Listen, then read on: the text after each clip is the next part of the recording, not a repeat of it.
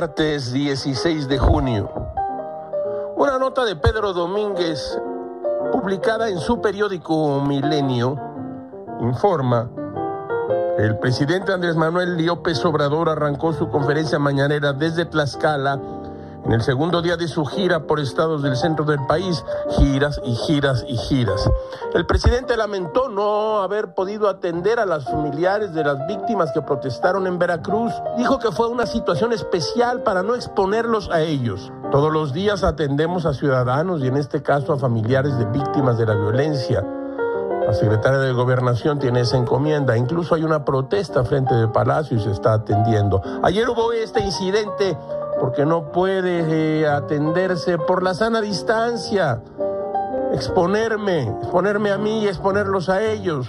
Lamento mucho que esto haya pasado. Es muy incómoda esta situación.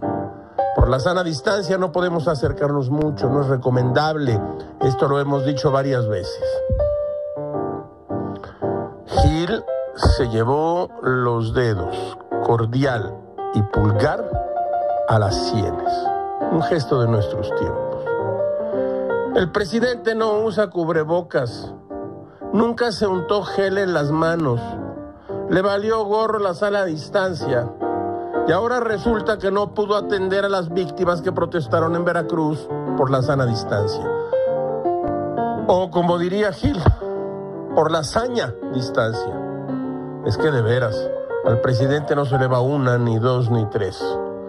Todo es muy raro, caracho. Como diría el extinto padre de Gil, estamos en el lomo de un venado.